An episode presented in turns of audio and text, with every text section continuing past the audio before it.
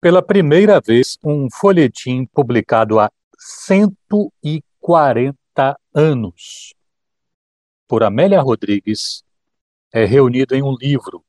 O Mameluco, Romance Brasileiro, vai ter uma live de lançamento nesta terça-feira, às 5 da tarde, no canal do YouTube da livraria Boto Cor-de-Rosa. A gente vai saber mais sobre essa publicação e sobre essa escritora com a organizadora da obra, a pesquisadora e professora do Instituto de Letras da UFBA, Milena Brito. Muito obrigado por atender a educadora. Boa tarde, Milena. Boa tarde, Renato. Eu que agradeço a educadora por me ter aqui hoje. E é um prazer estar falando e espero que as pessoas que estejam nos ouvindo também curtam muito. Eu acho que vai ser interessante. Eu acho que vai ser interessante, sabe por quê, Milena? Porque muitos de nós, e eu me incluo entre essas pessoas, só ouviam falar de Amélia Rodrigues como nome de cidade. Eu, por hum. exemplo, desconhecia que havia uma santamarense, né, uma mulher nascida em Santa Amaro, que há mais de 100 anos tinha escrito e quebrado tantos padrões como você aponta né, no pós-fácil desse livro, né, você assina o pós-fácil. Então, naturalmente, queria começar te perguntando sobre a escritora. Quem foi Amélia Rodrigues? É, é muito interessante e é impressionante, Renato, porque assim o peso do passado e da história é tão grande, né, que a gente abre portas e fecha a porta, porque para mim uma grande surpresa também que a Amélia Rodrigues, devido à importância que ela teve na época dela, ela tenha sido tão rapidamente esquecida no sentido intelectual da palavra, porque ela é lembrada com efemérides, com homenagens pela pedagogia, pelo seu trabalho de educadora, mas ela foi muito mais do que isso, ela foi o que a gente chamaria de uma intelectual completa, no sentido que ela exerceu a profissão de professora, fez tudo isso, mas ela também contribuía com um pensamento sobre o mundo no qual ela estava inserido e o mundo para fora daquele local, né? Era uma pessoa que lia muito, é, era muito bem preparada, ela teve uma educação extraordinária para a época, no sentido que as mulheres da época dela é, na verdade, a gente pode falar que tinha duas classes de mulheres brancas: mulheres brancas herdeiras, ricas, né, dona de patrimônios latifundiários e, e agrários, e as mulheres que se chamam as mulheres de famílias remediadas, que são as famílias brancas que, por alguma aventura do destino, da sua própria história, não pertencia a essas famílias e que tinham que desenvolver um outro tipo de relação né, com a vida pública.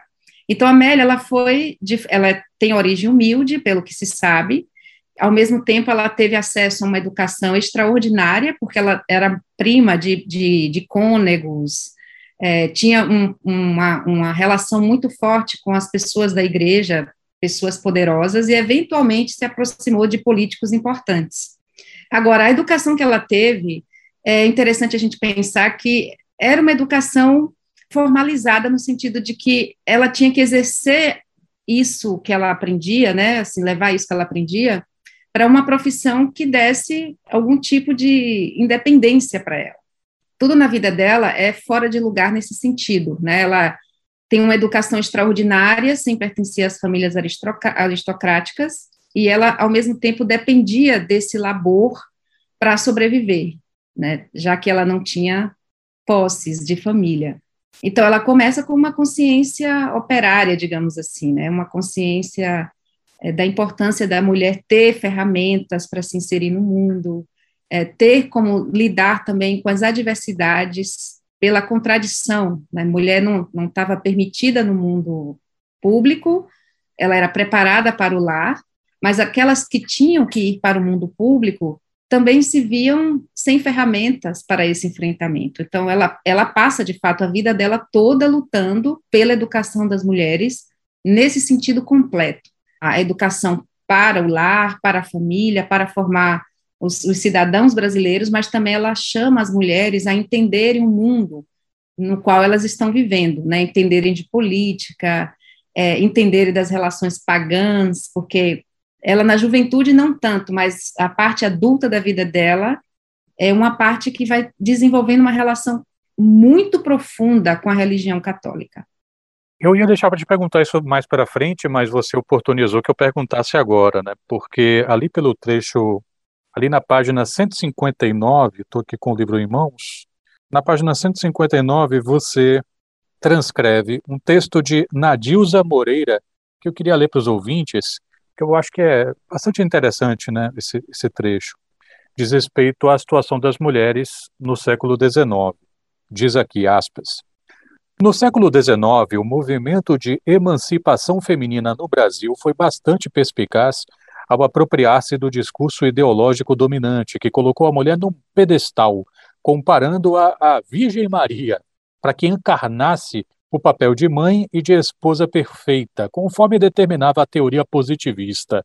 Usando o discurso das elites para convencer e receber aprovação social, as mulheres escritoras e combativas invadiram o espaço público e fizeram a revolução dissimulada em favor próprio. Elas fundaram jornais, editaram numerosos artigos literários e jornalísticos, insurgiram-se nos espaços públicos privilegiados do masculino e atraíram a atenção para as vozes femininas discordantes que denunciavam o estado de submissão e pobreza intelectual e existencial a que estavam destinadas as mulheres. Aí é uma parte que eu acho profundamente interessante aqui nesse trecho. Uma das mais significativas porta-vozes desse discurso feminino conciliatório e transvestido entre os segmentos do centro e da margem foi a carioca Júlia Lopes de Almeida. Aspas, então, que Nadilza faz da Júlia. Como pode uma mulher criada entre o piano e a valsa, ou quando muito entre o pudim e a agulha, agasalhar um pensamento curioso de um filho, elucidá-lo? Banida do convívio espiritual do homem, como pode a mulher bem educar o homem? É, de posse dessas e outras reflexões que você vai trazendo no pós-fácil, é, Milena, queria que você pudesse explicar para os ouvintes o que, é que esse contexto permite para a gente dimensionar essas quebras que uh, a Amélia promove com a sua escrita.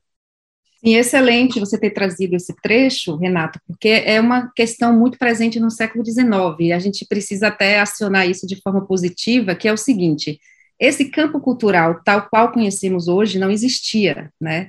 Não existia um campo cultural, existia uma relação pública dominada pela figura masculina. Não tinha trânsito, não tinha estratégia, não tinha nada. Então, quem cria o que hoje a gente chama de estratégias de mobilidade no campo são as mulheres. Então, uma das estratégias que as mulheres vão utilizar ao largo deste século XIX é o argumento de que, como elas vão criar os futuros cidadãos, os futuros heróis da pátria, os futuros dirigentes, os futuros políticos, advogados, elas então deveriam estar à mercê de conhecimentos e experiências que as fizessem capacitadas para lidar com isso. Então, esse é um argumento que vai penetrando nos lares, né, vai, vai entrando como uma espécie de mantra, e aos poucos, quando as mulheres se organizam, outra, outro dado muito interessante da época, são as organizações de mulheres, que eram através da Igreja Católica, com uma missão né, de difundir o cristianismo, era um momento que a igreja estava em crise, todo o século XIX, então, elas se organizam em grupo e, obviamente, que todo coletivo é um, é um coletivo, assim, que vai implodir alguma coisa, nenhum coletivo passa incólume pela vida, né? Então, esses coletivos é, difundiam essa, essa ideia na prática. Então, essa, essa estratégia aí, ela, ela ganha o espaço público, é organizada através de publicações, e são publicações que vão sempre misturar as questões é, da, do que seria a feminilidade da época, né, as mulheres serem ainda orientadas a abordar, a, a, também a conhecer a arte, né, o piano para, para o sarau interno da casa, aprender a escrever, elas também eram conclamadas a entenderem qual era o mundo secular, né, também, o que estava acontecendo, por exemplo, de política, como eram essas guerras, como estavam organizadas essas relações entre gênero, né, papéis de mulheres, porque o mundo estava mudando muito rápido. Então, é muito interessante que o, a, o que eu falo de estratégia, né, que elas, elas começam a se organizar e pensarem, puxa, como é que a gente vai desbravar o mundo inteiro? Como é que a gente vai encarar esse mundo de fora, né? Assim, porque as famílias não iam deixar de existir, ainda era necessário ter e, e, e, principalmente na Bahia. A gente sabe que a Bahia demorou muito mais do que outros estados. Então, Amélia, eu acho que não só ela, mas eu acho que especificamente é, é interessante a parte dela, porque ela nem sequer vinha de uma classe respeitada, não tinha, não tinha um marido por trás do nome dela, não tinha um pai rico e poderoso por trás do nome dela. Então, ela, de, de certa forma, descobre sozinha como manipular é, esses espaços, essa, esses espaços ambíguos da permissão, da interdição, né, é, do incentivo e da censura.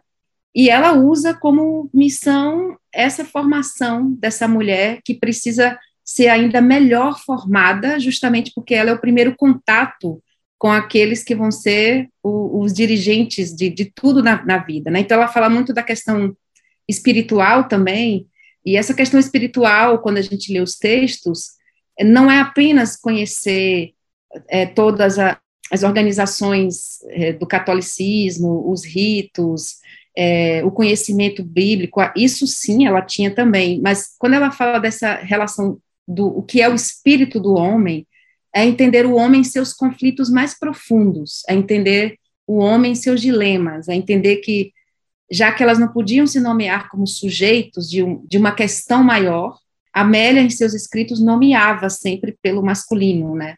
E aí havia um sentido para ela prescrutar o que estava acontecendo em outros países, recortar jornais, debater com padres, é, se embrenhar também na, na política da prática católica, no sentido político mesmo, porque era um momento em que a igreja detinha um poder imenso e estava começando de uma vez só a sofrer um abalo. Então, ela intervinha quando era conveniente, assim, ela ajudava os padres em seus ideais, os seus propósitos, por exemplo, salvar uma certa geografia da cidade, impedir que certa igreja fosse demolida em nome do progresso, é, organizar manifestações de senhoras católicas contra algum projeto específico. Então, ela, ela se alinhava nesse sentido né, da, do interesse da igreja, mas, ao mesmo tempo, ela usava esse poder que ela tinha de liderança, de organização,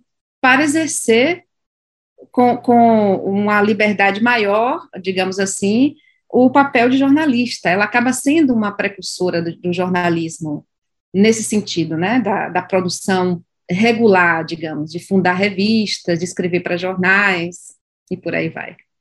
Eu estou conversando com Milena Brito, ela é professora da, do Instituto de Letras da UFBA, pesquisadora e organizou o livro O Mameluco Romance Brasileiro, que tem lançamento nesta terça-feira, um lançamento, uma live de lançamento às 5 da tarde no canal do YouTube da Livraria Boto Cor-de-Rosa. Vamos então falar sobre o romance. O que é o Mameluco? Muito bem. Então, esse romance folhetim, né, foi publicado no jornal Ep Santamarense, e assim, né, era uma publicação durante alguns meses, em uma, uma parte do jornal que não estava escondida, era muito visível, ela não estava ali escondido como se fosse para é, cumprir algum espaço vazio, então, isso já surpreende, né? Uma mulher escrevendo um romance folhetim que não é apenas uma história de amor, no sentido que se esperaria de uma mulher de 21 anos no recôncavo baiano. Então, ela, na verdade, é uma história, sim, é um encontro, mas todas essas histórias de amor que estão ali é, na verdade, uma, uma, uma situação que a autora elege para discutir uma coisa que naquele momento o Brasil estava desesperado para resolver entender, que é essa, essa, esse encontro entre as raças, né? Ela está, obviamente, acompanhando todos os debates que havia na época. Foi, não é como agora, não é um debate no sentido que a gente faz é, antirracista, em prol da igualdade, dos direitos. Era um debate, é, digamos assim, de, de levantar a bandeira de primeiro transformar essas pessoas escravizadas em seres humanos, né?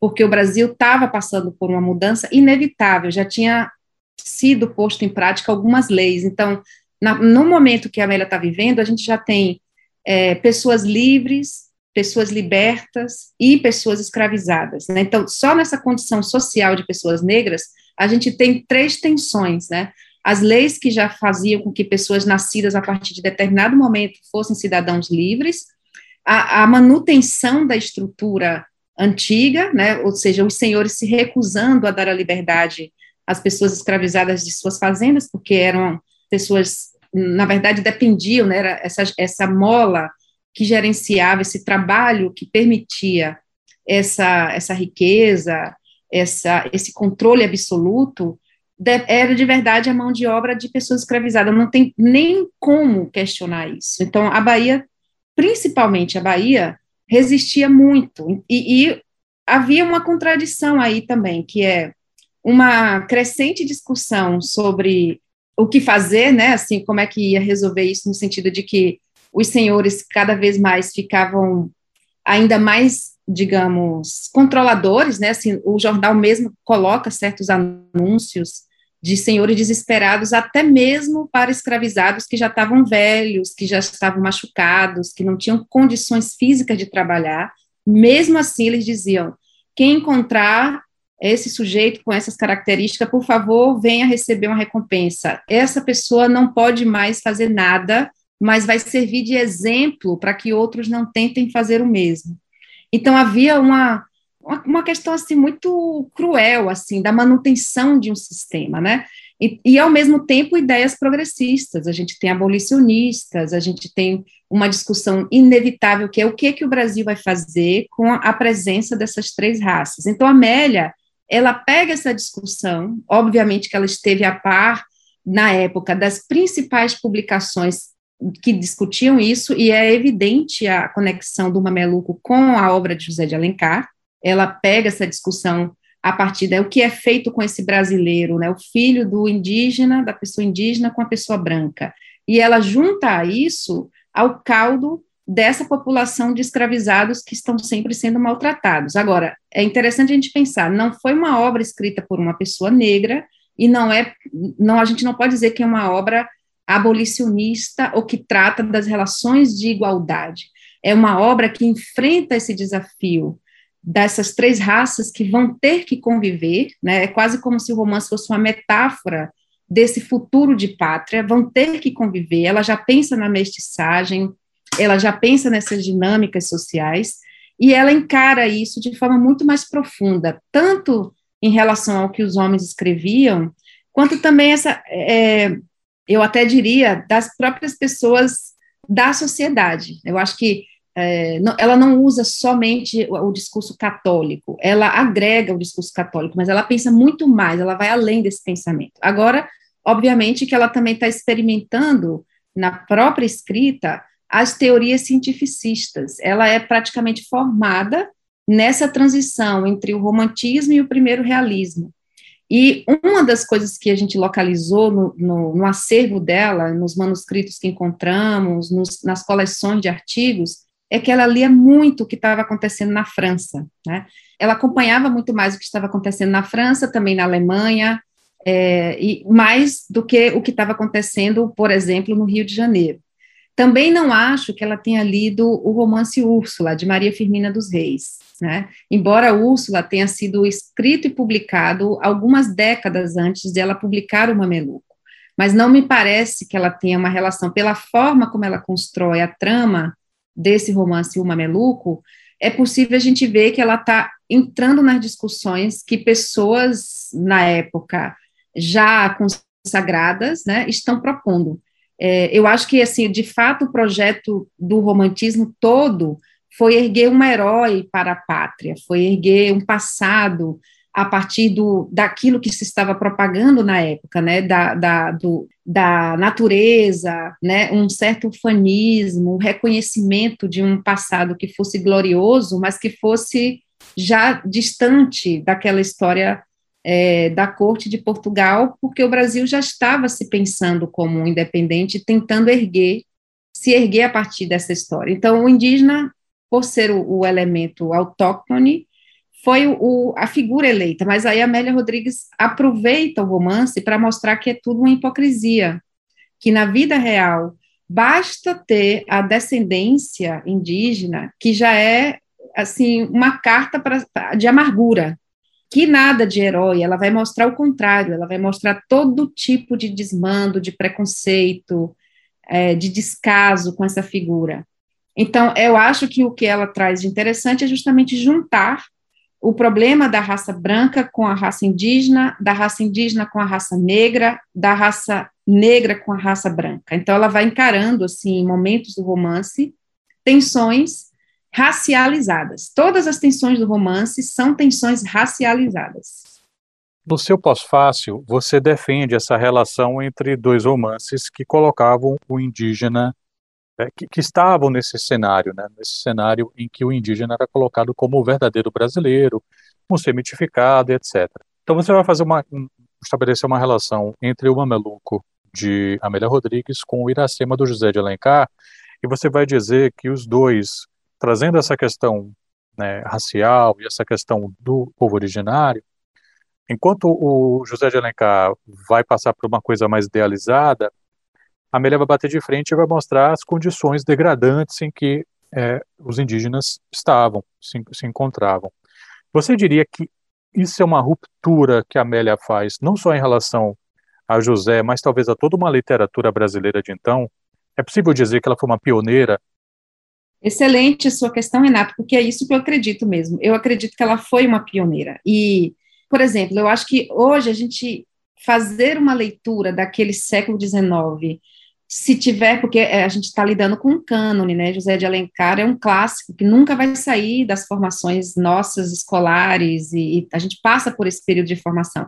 Eu acho que se for possível, e por isso a intenção de trazer o livro agora, se for possível ler essas obras com esse outro, essa outra produção que ficou invisibilizada, a gente tem muito mais mecanismo para entender como isso foi complexo, como essa história social do Brasil é racial, racialmente um desafio que começa desde o momento em que os portugueses chegam para explorar a terra, a terra foi para exploração, até hoje, quando a gente ainda tem povos indígenas se matando para convencer a um presidente de que eles têm direitos, né, de, direitos à, à subsistência, direitos a, a, a, estarem nas suas terras e a manterem as suas culturas, as suas línguas, né, é quase um problema originário, né, que a gente continua lidando. Então, eu acho que ela é pioneira no sentido de que ela não, não fecha os olhos para a realidade desses sujeitos naquele momento social, né? Enquanto José de Alencar coloca uma distância gigantesca entre o tempo que ele está escrevendo e o passado indígena que ele está erguendo, Amélia Rodrigues faz questão de entender, peraí, mas a gente acabou há, há poucas décadas, uma década e pouquinho, de ter uma guerra. Quem foi que fez essa guerra? Né? Como é que essa guerra foi construída? Como é que esses lastros patrióticos são forjados? E aí ela mete o dedo na ferida, ela coloca, até fala mesmo de terras, né? Os irmãos que são descendentes indígenas, eles são usurpados em seus direitos por um tio, o tio branco, eles são órfãos, então o tio branco, a primeira coisa que faz é ficar com todas as terras, né? E eles são tratados mesmo como como nada, né? A, a ponto de serem de o um rapaz ser pego violentamente para ser enviado à guerra para que a patente fica para esse coronel que foi lá catar ele. Então, eu acho que a Amélia Rodrigues, gente, uma, uma mulher de 21 anos, que está dentro, do, não é nem Salvador ainda, né, dentro de uma estrutura agrária, de uma estrutura conservadora, e se interessando por isso é já uma grande coisa. E, é claro, mais uma vez eu digo, não é um romance no sentido abolicionista tal qual a gente conhece outras publicações, mas é um romance, sim, de uma pessoa que, de alguma forma, também tem seu corpo marginalizado naquela sociedade e compreende as torções da sociedade, compreende a hipocrisia, compreende que existe uma, uma dificuldade de, de, eu acho, de relacionamento entre entre as raças, porque tudo no romance é como é que uma raça vê a outra, como é que a, a essa dinâmica fora do padrão que a gente já sabe, né, da, da enfim, né, da exploração, mas ela tenta, ela, ela, eu acho uma coisa interessante, nos romances que a gente lê da época, principalmente, até mesmo a trilogia de José de Alencar, a gente percebe um romantismo muito exagerado, a ponto de sublimar todas as outras questões. A Amélia Rodrigues, ela coloca, ela humaniza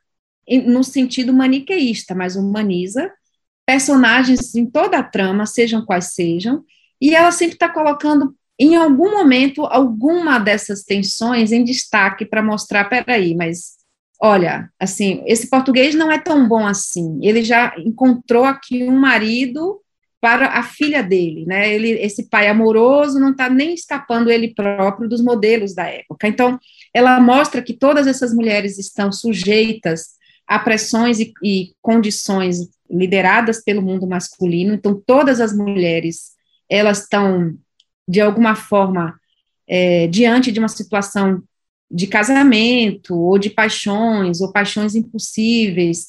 E o que guia essas histórias de amor é sempre é o lugar social de cada um que está ali na, na engrenagem das coisas. Então, eu acho que ela avança no sentido racial, no sentido de localizar o indígena como um, um sujeito mais próximo do, do, da realidade, eu digo mais próximo, porque ela também, de alguma forma, está lidando com as teorias cientificistas e ela joga com isso também, né? Mas ela, eu, eu acho que ela tem uma, uma obsessão mesmo pelo teatro social, da época. Bom, eu gostaria muito de agradecer aqui pela entrevista da, da pesquisadora e professora da, do Instituto de Letras da UFBA, Milena Brito, ela que organizou o Mameluco Romance Brasileiro, o senhor trabalho, imagina, assim, né, correr atrás desse folhetim que foi publicado há 140 anos, o pós-fácil mostra um pouco o que foi essa trajetória, correr atrás de, desse material, a dificuldade de conseguir torná-lo legível, né? É um esforço muito grande, imagino, que me lembrou o esforço, por exemplo, da Nelly da Capella, ao fazer um livro sobre o modernismo de 22, por meio das entrevistas do Peregrino Júnior para o periódico o Jornal, passou por situações muito, muito parecidas, eu imagino, com os que é, Milena enfrentou. Eu, eu, eu, teria várias perguntas a te fazer sobre esse processo, Milena, mas o tempo urge. Eu acho que essas questões vão ficar mesmo para a live que você vai fazer logo mais às 5 da tarde no canal do YouTube da Livraria Boto Cor de Rosa, que você vai lançar o livro O Mameluco, Romance Brasileiro. Quero te agradecer pela gentileza de bater esse papo aqui com a gente sobre o seu livro. Bom trabalho para você, bom lançamento, saúde para você e para os seus, Milena. Muito obrigada, Renato. Foi um prazer imenso conversar com você hoje. Eu convido todos que estão nos escutando para chegar hoje, tem muito mais coisa. E queria dizer assim uma coisa importante, né, para a gente ter esperança é que a gente tem que defender essas instituições ainda, as públicas, né, as bibliotecas, os arquivos, porque, como você mesmo chamou a atenção, é uma dificuldade muito grande a gente ter acesso a esses documentos, e é importante saber que essas instituições ainda existem, ainda estão de pé, e merecem todo o cuidado e, e todo tipo de suporte que puderem ter. Bom, é isso que o meu recado é esse e vamos esperar todo mundo hoje.